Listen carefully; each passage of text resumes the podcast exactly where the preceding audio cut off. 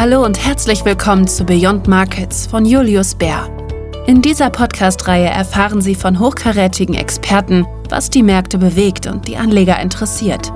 Sie erhalten brandaktuelle Einschätzungen zu den globalen Marktentwicklungen, wichtige Erkenntnisse und strategische Inputs. Wir analysieren das makroökonomische Umfeld und fragen, was die jüngsten Entwicklungen und das Marktgeschehen für Sie bedeuten. Bitte beachten Sie die wichtigen rechtlichen Hinweise am Ende dieses Podcasts. Guten Tag, liebe Zuhörer. Hier ist Martina Kaut von Julius Bär. Willkommen zum dritten Podcast zum Thema Kryptowährung und Blockchain. In unseren vorherigen Ausgaben haben wir die Grundlagen von Blockchain und Kryptowährungen, einige ihrer nützlichen Anwendungen wie Smart Contracts und Token sowie die Eignung von Kryptowährungen als Investitionen behandelt. Jetzt geht's weiter. Und auch in diesem dritten Gespräch unterhalte ich mich wieder mit Daniel Liebau von Lightbulb Capital und Alexander Ruchti von Julius Bär. Hallo, ihr beiden. Hallo. Hi, Martina. Danke für die Einladung. Hallo, schön, dass ihr da seid. In dieser Episode möchten wir uns mit einigen Schlüsselaspekten beschäftigen, die die weitere Entwicklung des Themas langfristig bestimmen werden. Einer davon ist sicherlich die Regulierung. Welche Rolle spielen in diesem Zusammenhang von der Zentralbank ausgegebene digitale Währungen und wie könnten sich diese entwickeln? Das ist nur eine der Fragen, die wir zu beantworten versuchen. Bevor wir hier aber tiefer einsteigen, beginnen wir mit einem Bereich der Blockchain, der dezentrales Finanzwesen genannt wird und oft mit DeFi abgekürzt wird. Das DeFi bezieht sich auf eine große Anzahl von Finanzanwendungen, die Kryptowährung und Blockchain-Technologie verwenden, um finanzielle Transaktionen durchzuführen. Dan, was kannst du uns über das DeFi erzählen und wie funktioniert es?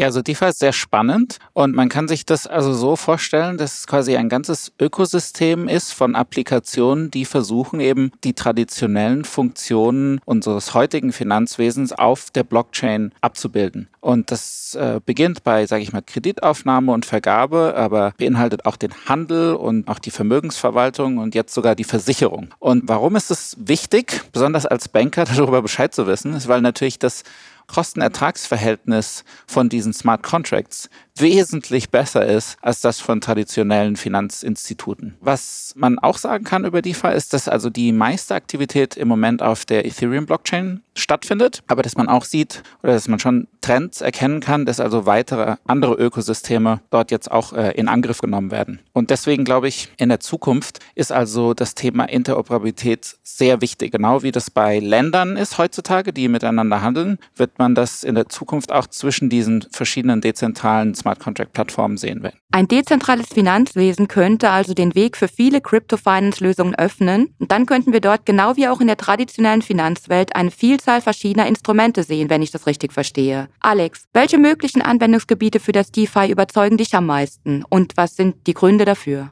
Also was mich vor allem schon mal prinzipiell extrem überzeugt und was extrem faszinierend ist einfach die extreme Breite vom Anwendungsfeld. Also das geht von der Kreditvergabe, Aufnahme, einfaches internationales Zahlungssystem, Versicherungsnetzwerk, Plattform für Derivate, Handel auf Marge. Schon nur schon die, die extreme Breite DeFi möglicherweise abdecken können wird, ist, äh, ist schon extrem faszinierend. Dort, wo ich momentan am meisten Potenzial sehe, was, was ich am interessantesten finde, sind die dezentralisierten Börsen. Und dort vor allem, weil es auch einfach gewisse Probleme oder Schwachstellen im heutigen momentanen System verbessern könnte. Wir haben immer noch ein T plus 3 Settlement, also nach dem Handel drei Tage später erst wird das Settlement erledigt und auch die Transparenz könnte um einiges besser sein, also dass es nicht mehr wirklich so viele Dark Pools geben könnte. Von dem her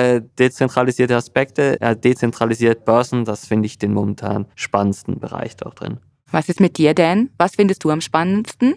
Ja, ich finde also äh, diese dezentralen Börsen auch sehr spannend und mein nächstes Research Paper ist auch zu diesem Thema. Da werde ich die Akteure, die dort eben miteinander Transaktionen abschließen, ein bisschen unter die Lupe nehmen. Aber was auch sehr interessant ist, ist, dass natürlich das Ecosystem sich so schnell weiterentwickelt. Ja, also zum Anfang sagt man, okay, vielleicht keine Dark Pools mehr und dann gibt es schon wieder ein Projekt, was aber ein Dark Pool in DeFi quasi am Aufbauen ist. Also das ist die, diese Geschwindigkeit ist wirklich faszinierend. Ein Problem, was ich bei DeFi sehe, ist, dass es eigentlich keine tatsächliche Finanzierungsaktivität in diesem Finanzsystem gibt. Und was ich damit meine, ist, dass im Prinzip mehr oder weniger nur Spekulanten miteinander dort Transaktionen abschließen. Äh, wenn wir das vergleichen mit dem normalen Finanzsystem, dann gibt es ja immer jemand, der, sage ich mal, eine Finanzierung braucht und irgendwas Produktives tun möchte damit und dann jemand anders, der eben einen Ertrag sucht. Aber ich habe so das Gefühl, in DeFi im Moment gibt es eben nur Akteure, die einen Ertrag suchen und das, glaube ich, ist also noch nicht so, nicht so gesund. Aber ich denke, das wird sich mit der Zeit dann auch geben.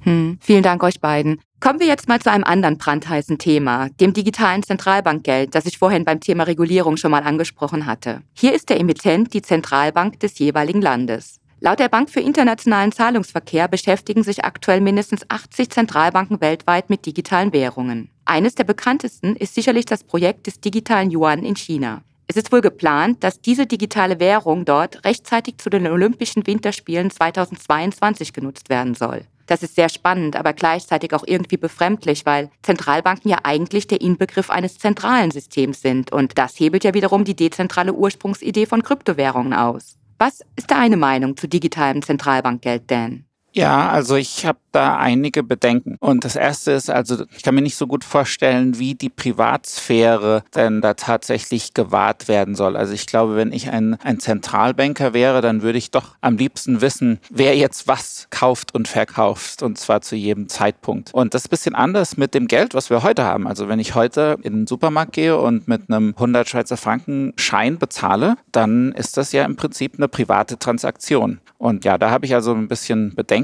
Das Zweite, was auch mir ein bisschen Kopfschmerzen bereitet ist, ja, wir haben dann quasi programmierbares Geld. Und was heißt das? Programmierbares Geld bedeutet im Prinzip, dass Geld verfallen kann. Und das hört sich natürlich jetzt sehr seltsam an, wenn ich sage, Geld verfällt. Aber das ist tatsächlich so, dass also in China natürlich dieser digitale Yuan schon ausprobiert wird. Und um den auszuprobieren, gibt also die Zentralbank so Gutscheine für den digitalen Yuan an die Bevölkerung aus. Und diese Gutscheine verfallen tatsächlich, nachdem diese sogenannten äh, E-Commerce Days, wie zum Beispiel Singles Day und so weiter, nachdem die also rum sind. Und deswegen, ja, habe ich da also schon, schon Bedenken, ja. Was natürlich noch der dritte Punkt ist, ich kann mir nicht so genau vorstellen, wie tatsächlich diese Zentralbankwährungen mit der Kryptowährung integriert werden können. Also China geht da auch voran mit einem Beispiel, mit dem BSN-Network. Ähm, aber das wird natürlich auch kritisch diskutiert. Also da habe ich auch nochmal so ein großes Fragezeichen. Hm. Wie sind die Aussichten deiner Meinung nach, Alex? Also wir haben eine sehr hohe Überzeugung, dass sie kommen werden. Du hast es schon erwähnt, 80 Zentralbanken oder mehr sind aktiv an, an der Forschung darin beteiligt und es macht aus Effizienzsichten, macht es Sinn, Central Bank Digital Currencies zu betreiben. Was man bei dieser Art von Geld hat, ist einfach ein, ein großer Trade-off zwischen wie fähig sollte die CBDC sein oder wie aufdringlich sollte die CBDC sein. Und dort werden wir in den nächsten nächsten Jahren noch in fast allen Ländern große Debatten führen, wie aufdringlich und wie fähig wird so eine Central Bank Digital Currency gestaltet. Auf einer extremen, unaufdringlichen Art und Weise kann man sagen, ja, da gibt es sogenannte Wholesale CBDCs und dort gibt einfach die Zentralbank Geld an die regulären Geschäftsbanken aus und die geben das an die Kunden dann weiter und dann ja, hat es noch Anonymisierungsschritte darin und dann ist es gar nicht mal so groß unterschiedlich zu dem System, das wir jetzt haben. Und auf der anderen Seite, das andere Extrem ist, wo wir dann wirklich Retail CBDCs auf Steroiden quasi besitzen, wo alle Personen, die ihre Geldbeutel quasi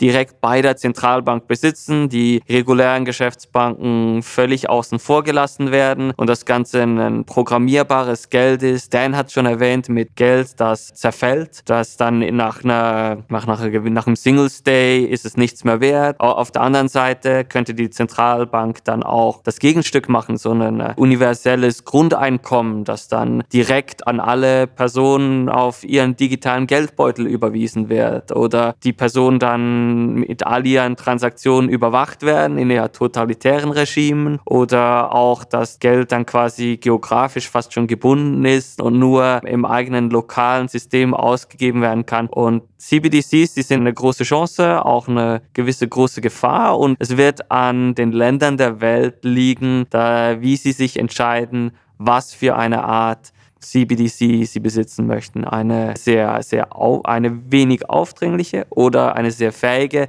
Und da wird der Trade-off, das müssen dann die Länder noch zwischen sich entscheiden in den nächsten Jahren.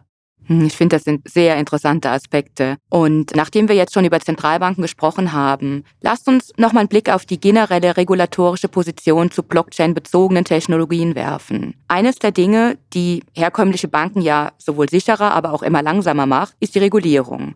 Und speziell stark sieht man das ja bei Know Your Client-Anforderungen bei Kontoeröffnungen zum Beispiel. Alex, wie würdest du die aktuelle regulatorische Position bezüglich KYC oder Geldwäschevorkehrungen im Kryptowährungsuniversum sehen? Also in, in dem Verhältnis jetzt dort, wird das dann auch wieder komplizierter oder könnte es sogar einfacher werden?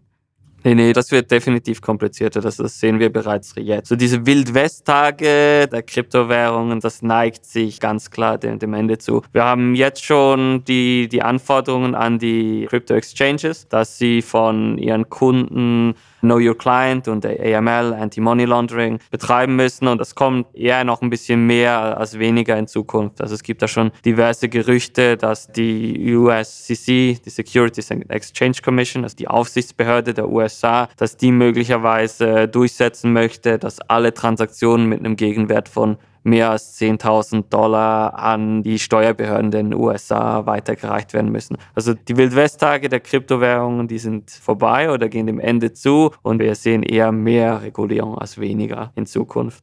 Denn hast du irgendwas beobachtet, dass die Vorschriften vielleicht doch hier und da praktikabler werden oder verändert sich das nochmal? Naja, ich finde es ganz interessant. Also es gibt natürlich einige Regulierungsbehörden, die sich schon sehr lange mit dem Thema auseinandersetzen. Also zum Beispiel in der Schweiz, FINMA hat 2017 oder 2018, ich weiß gar nicht mehr genau, also eine Kategorisierung von Token ja schon mal vorgeschlagen und das ist eigentlich auch die Kategorisierung, die heute noch weltweit quasi gebraucht wird. Gerade letzte Woche gab es also ein Update hier von MAS in Singapur, die eine sogenannte Sandbox angekündigt haben, um eben mit der singapurianischen Zentralbankwährung zu experimentieren. Also da können Startups jetzt versuchen, mit dieser CBDC quasi zu kommunizieren und die in ihre eigenen Anwendungen einbauen. Also ganz fortschrittlich eigentlich. Was es auch hier gibt in Singapur ist einen sogenannten Vorschlag zu einem Omnibus Act, wo im Prinzip alle Finanzintermediäre, die im Moment für Wertpapiergeschäft lizenziert sind, eine ähnliche Lizenz beantragen können für Kryptowährung. Und das finde ich eigentlich auch noch sehr interessant. Natürlich geht es ohne Regulierung immer schneller, aber man muss natürlich auch nicht vergessen, dass mit Regulierung alles sicherer wird. Also ich, ich finde das ein ganz ein okay Trade-off, wenn ich mal die Entwicklung so anschaue im Moment. Hm, danke euch beiden. Kommen wir aber nochmal zu einem Thema, was viele Kunden von uns aktuell auch in diesem Zusammenhang sehr bewegt. Weil abgesehen von der Regulierungsthematik treiben ja auch Nachhaltigkeitsthemen, sogenannte ESG-Faktoren, die Veränderungen im Moment in der Finanzwelt. Und Bitcoin gilt wegen des hohen Energieverbrauchs beim Mining ja eher als umweltschädlich. Alex, was glaubst du, welche Rolle diese Aspekte zukünftig bei der Bewertung von Bitcoin spielen? Und könnte der Umweltaspekt irgendwann sogar das Ende der Blockchain bedeuten? Ja, also der Ende, Ende der Blockchain, da können wir sicher mal sagen, nein, weil es gibt viele Konsensmechanismen, die nicht so energieineffizient sind wie, wie Proof of Work. Deshalb glauben wir auch eher, dass Proof of Stake, Proof of Space dort, dort bessere Karten haben langfristig. Für Bitcoin ist es sehr preisrelevant und auch sehr einsatzrelevant. Wir wir haben die interessante Situation, dass El Salvador möchte das erste Land der, der Welt werden, die Bitcoin als legales Zahlungsmittel akzeptiert. Und sie haben dann die, die Weltbank gefragt, ob sie bei der Implementierung aushelfen könnten, das zu tun. Und die Weltbank hat gesagt, nein, wir helfen euch da nicht. Und als Hauptgrund haben sie den Fußabdruck von Bitcoin verwendet. Wir, wir haben es auch preisrelevant gesehen, als Tesla zurückgekrebst ist und gesagt hat, sie möchten keine Bitcoin mehr akzeptieren für den Kauf von Autos, von ihren Tesla-Autos aufgrund vom Fußabdruck. Dort ist dann der Preis von Bitcoin auch extrem in den Keller gerasselt. Hat sich dann ein bisschen korrigiert, als man gesagt hat, ja, sobald erneuerbare Energien einen wichtigeren Teil des Energiemix von Bitcoin darstellen, könne man sich überlegen, nochmal äh, Bitcoin zu akzeptieren. und dann ist hat er sich ein bisschen stabilisiert. Aber es zeigt schon klar, dass Umwelt-Nachhaltigkeitsthema für Bitcoin sehr entscheidend ist und auch entscheidend bleibt. Und ein weiterer Punkt dort drin, ja, nur weil es mit nachhaltigen Energien betrieben wird, heißt das nicht, dass es, dass es energieneutral ist, weil um eine Solaranlage aufzustellen und damit Bitcoin zu berechnen, da muss trotzdem als erstes mal metallurgisches Silizium aus dem Boden ausgebuddelt werden, dann mit Siemens-Prozessen muss es zu polykristallinem Silizium umgewandelt werden. Dann gibt es noch diverse weitere Schritte, bis dann das Solarpanel besteht und dann muss man das noch transportieren. Also da gibt es noch viele Umweltfußabdrucksfaktoren zwischendrin. Nur, nur weil der Strom aus erneuerbaren Energien kommt, heißt das nicht, dass da keine Umweltbelastung dabei entsteht. Und da muss man sich vor allem auch die Frage stellen, ja, ist das die beste Verwendung der Energie und nicht nur kommt sie aus einer Solarzelle oder einem Windkraftwerk? Hm, ich glaube, da gibt es noch ganz viele offene Punkte. Denn wie siehst du denn das Mining von Bitcoin unter Umweltaspekten? Naja, also, also zum Thema ESG kann man recht viel sagen und deswegen habe ich, werde ich auch eines meiner nächsten Forschungsprojekte diesem Thema widmen. Was ich noch ganz kurz sagen wollte, ist in Bezug auf erneuerbare Energien.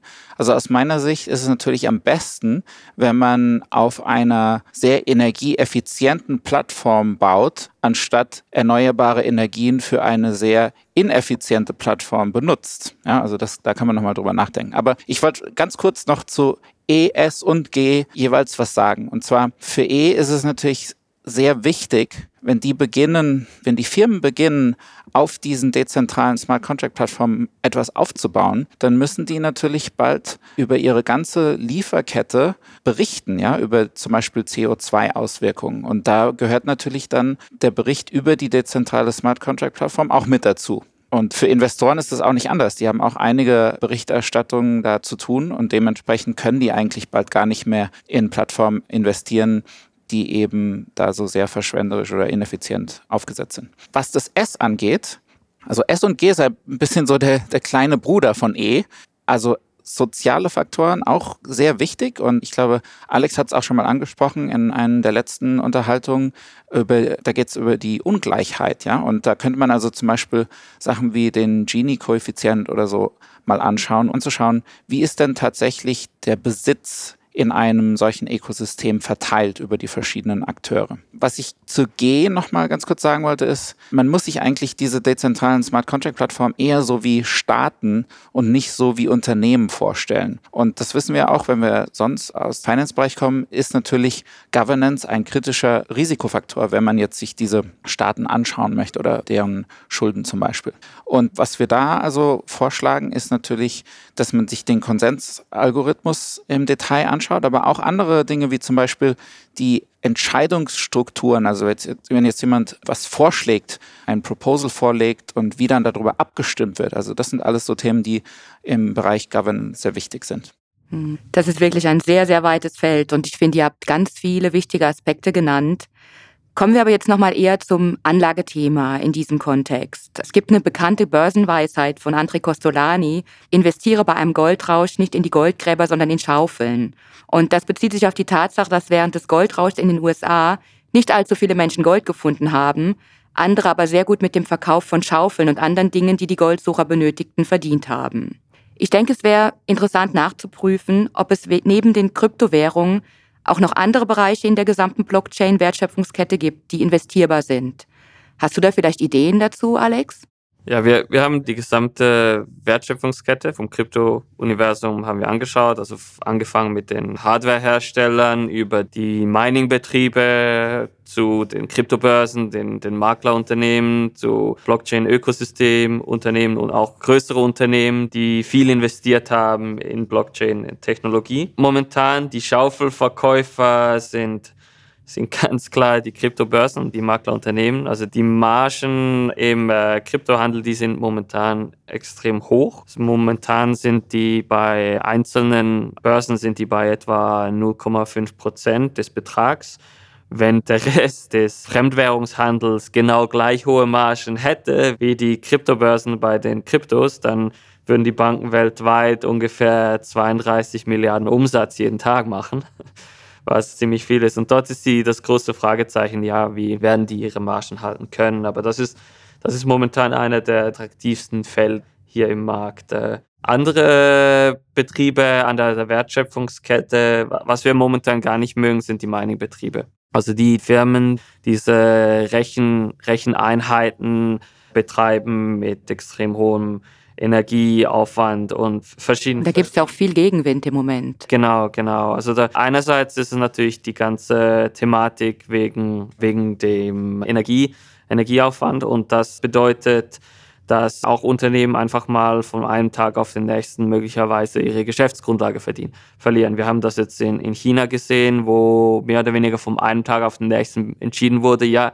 in der inneren Mongolei wird ab sofort kein Krypto mehr gemeint. Fertig. Und dann, dann müssen die Betriebe quasi zumachen. Ein anderer Punkt ist natürlich, dass als, als Mining-Betriebe sind ihre Umsätze extrem stark vom Preis von Kryptos abhängig was bedeutet, dass dadurch, dass Krypto extrem volatil ist, auch ihre Umsätze extrem volatil sind, was auch nicht eine, ein tolles Feld ist. Und langfristig gehen wir eher davon aus, dass Proof of Work eher an Bedeutung verlieren wird.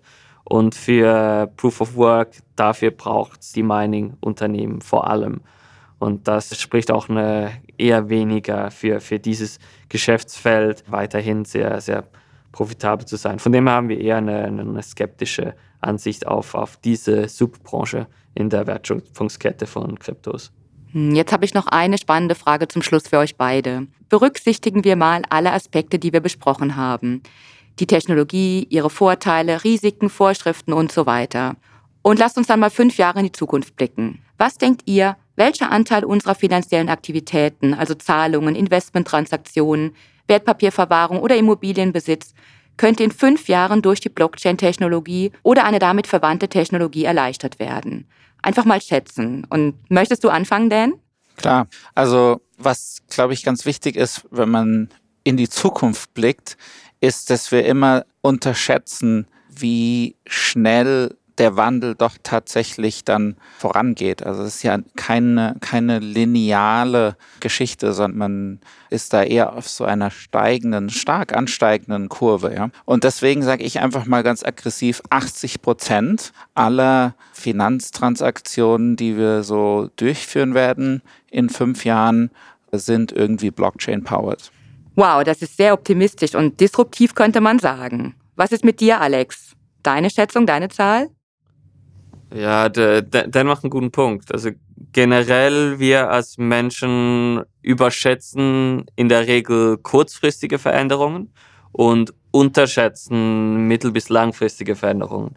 Deshalb äh, habe ich auch ein optimistisches Szenario und ich glaube, in, in fünf Jahren werden wir 40 Prozent von, von allen Finanzdienstleistungen werden entweder direkt Blockchain-basiert oder in einem sehr nahen System davon getätigt werden. Aber ich möchte das Ganze noch ein kleines bisschen differenzieren. Und zwar, wenn es um repetitiv pur digitale Dinge geht, wie länderübergreifende Zahlungen oder Kredite, Übernachtskreditvergaben und derlei. Dort sehe ich die Chance sogar noch etwas höher. Also sind wir vielleicht bei, bei 70 Prozent in fünf Jahren. Und sobald die Finanzaktivitäten jedoch eine Brücke zur realen Welt haben, wo Wartung und sichere Verwahrung und so ein wesentlicher Punkt ist, reden jetzt hier vielleicht über äh, Immobilienverwahrung etc. Dort äh, glaube ich, dort werden wir bei weitem noch nicht dort sein. Dort trete ich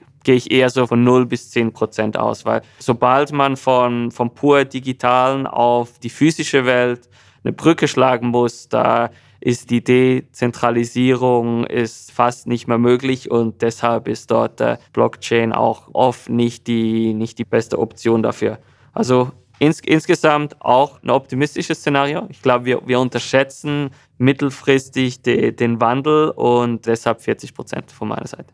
Danke für eure Prognosen. Ob es nun 40 oder 80 Prozent sind, auf jeden Fall sind das beachtlich hohe Zahlen, die ihr genannt habt. Und wir befinden uns aktuell in einer sehr spannenden Zeit. Wir nähern uns nun dem Ende dieses Podcasts und ich möchte mich an dieser Stelle herzlich bei meinen beiden Gesprächspartnern bedanken. Ihr habt mir und den Zuhörern hoffentlich auch dabei geholfen, die Dinge einzuordnen und ein besseres Verständnis zu bekommen, welchen Einfluss die Blockchain und Kryptowährungen auf die Bankdienstleistungen der Zukunft haben könnten.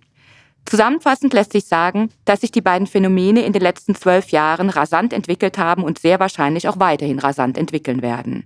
Wir haben gehört, dass es zweifelsohne viele Hürden gibt, die wir überwunden werden müssen, und insbesondere Kryptowährungen könnten zwar hilfreich sein, werden aber wahrscheinlich nicht die Zukunft von Geld und Daten sein. Um zu unserer Ursprungsfrage zurückzukehren. Beim dezentralen Finanzwesen sieht es etwas anders aus. Mit seinen Möglichkeiten, Dinge schneller und besser und in vielen Anwendungsbereichen zu erledigen, hat das DeFi eine Menge Potenzial, das Finanzwesen zu verbessern. Bitcoin und Kryptowährungen sind nicht einfach zu verstehen und mit Sicherheit sind einige Aspekte hier mit hohen Risiken behaftet.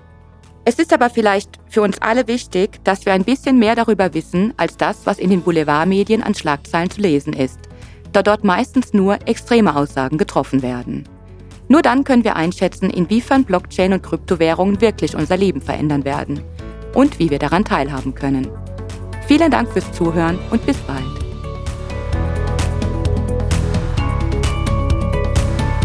Das war Beyond Markets von Julius Bär.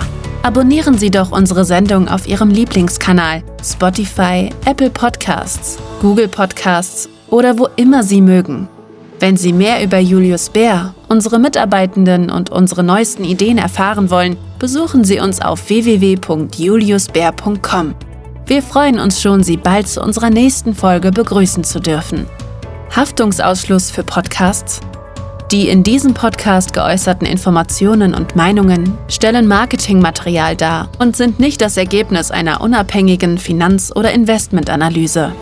Der Inhalt des Podcasts dient ausschließlich zu Informationszwecken und stellt weder ein Angebot noch eine Empfehlung oder eine Aufforderung von oder im Namen von Julius Bär zum Kauf oder Verkauf von Wertpapieren, wertpapierbasierten Derivaten oder anderen Produkten oder zur Teilnahme an einer bestimmten Handelsstrategie in einer bestimmten Rechtsordnung dar. Julius Bär übernimmt keine Haftung für Verluste, die aus der Nutzung der Podcast-Inhalte entstehen.